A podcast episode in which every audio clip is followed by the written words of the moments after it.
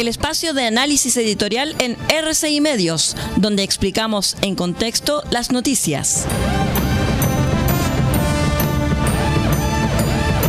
Estos son los tiempos que corren, con la conducción de Aldo Pardo.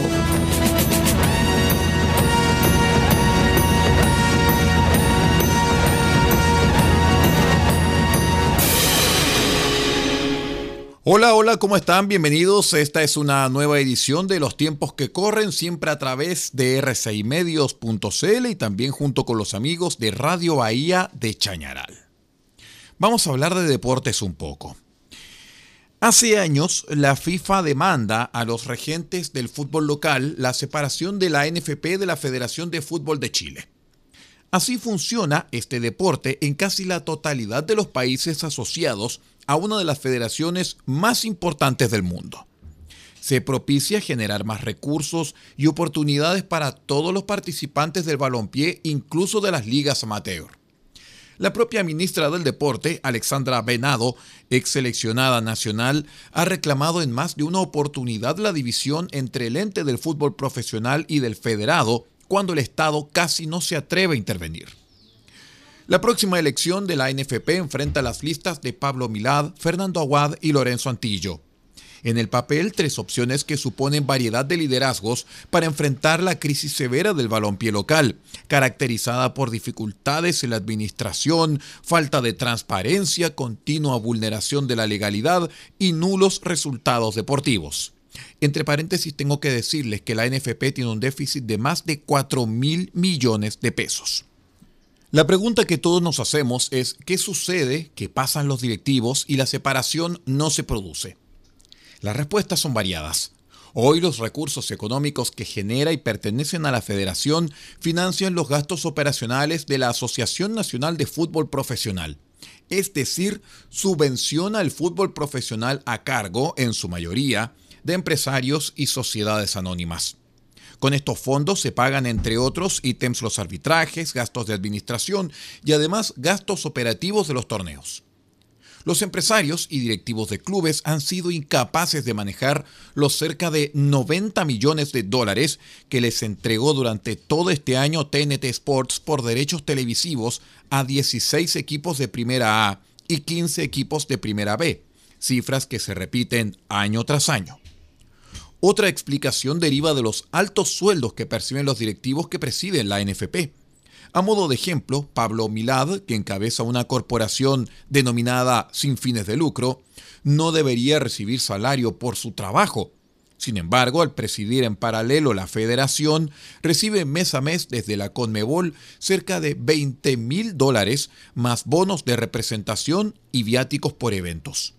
Gran parte de las causas judiciales, entre paréntesis, por corrupción de Sergio Hadwe en Estados Unidos, provenieron de fondos Conmebol y FIFA. En otro flanco, los estatutos de la NFP impiden la concentración de la propiedad de más de un equipo en manos de un propietario.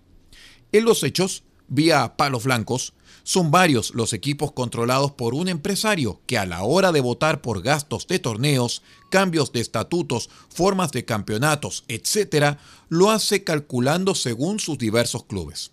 Como muestra un botón.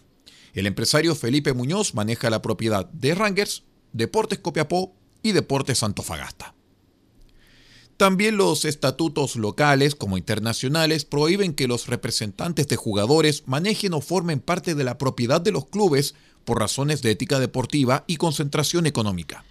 Norma que tampoco se cumple con ejemplos conocidos, entre ellos Fernando Felicevich, propietario actual de Deportes La Serena y con notoria influencia sobre otros equipos. Sergio Morales, dueño de Coquimbo Unido, Cristian Bragamic, controlador de Unión La Calera y San Luis de Quillota, y Cristiano Galde, mandamás de Deportes Santa Cruz y Magallanes, a la sazón flamante campeón de la Primera B. La Superintendencia de Casinos y Juegos fue tajante en afirmar que las casas de apuestas deportivas en línea operan en forma ilegal en Chile, por lo que en 2019 presentó una denuncia en el Ministerio Público y la Fiscalía actualmente investiga su funcionamiento. Pese a la lapidaria advertencia, más de 10 de estas plataformas virtuales funcionan íntimamente ligadas a la NFP, a la selección chilena y a clubes profesionales mediante millonarios auspicios como sponsors en camisetas y avisos publicitarios en sus estadios.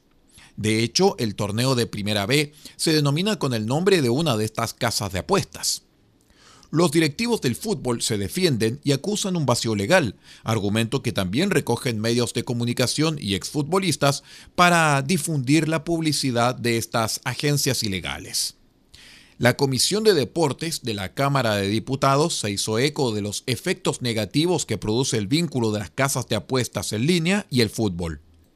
Apelan al daño a la salud pública por la creciente ludopatía en la población local al no pago de impuestos porque sus dueños no tributan en Chile, porque registran sus actividades en paraísos fiscales como Malta y Curazao, y además por la latente amenaza ética de afectar los resultados deportivos presionados por los multimillonarios flujos de las apuestas. Interpelado por los parlamentarios, Pablo Milat solicitó que cualquier prohibición legal solamente sea ejercida a partir de tres años más para no afectar los contratos comerciales de la NFP ni de los clubes. El 23 de octubre pasado, Colo Colo se coronó campeón de Primera A en duelo ante Coquimbo Unido en el estadio Francisco Sánchez Rumoroso, pero no recibió la copa ni dio la vuelta olímpica como el sentido común manda. La razón, el duelo se disputó sin hinchada visitante por prohibición de la autoridad local para proteger a la comunidad de Coquimbo lo que obligó a postergar por una semana la ceremonia de premiación de su título 33 en su estadio monumental. Por años, la NFP ha sido incapaz de garantizar la seguridad dentro y fuera de los estadios. El hilo entre directivos de clubes y barras bravas todavía no se corta, y para peor, diversos partidos del torneo actual se disputaron sin público o con aforo restringido para evitar refriegas. Sin ir más lejos, la semifinal de la Copa Chile entre Unión Española y Universidad de Chile se retrasó 30 minutos por incidentes con delincuentes que intentaron ingresar a la fuerza a Santa Laura. Los resultados deportivos reciben directa o indirectamente todos los efectos negativos de los malos manejos a Yanquilín. Este año ningún equipo nacional avanzó siquiera en la etapa de grupos de Copa Libertadores mientras en la Sudamericana Colo Colo y Universidad Católica apenas tocaron octavos de final. Tendencia de malos números internacionales que se repite años y años. Ni hablar de la selección mayor, que ni con Reinaldo Rueda ni con Martín Lazarte pudo clasificar a Qatar y la Roja solo remató en el séptimo lugar de la clasificatoria, condenado a mirar por televisión el Mundial. Hoy solo queda esperar que una renovación de jugadores al mando de Eduardo Berizzo rinda en la próxima eliminatoria.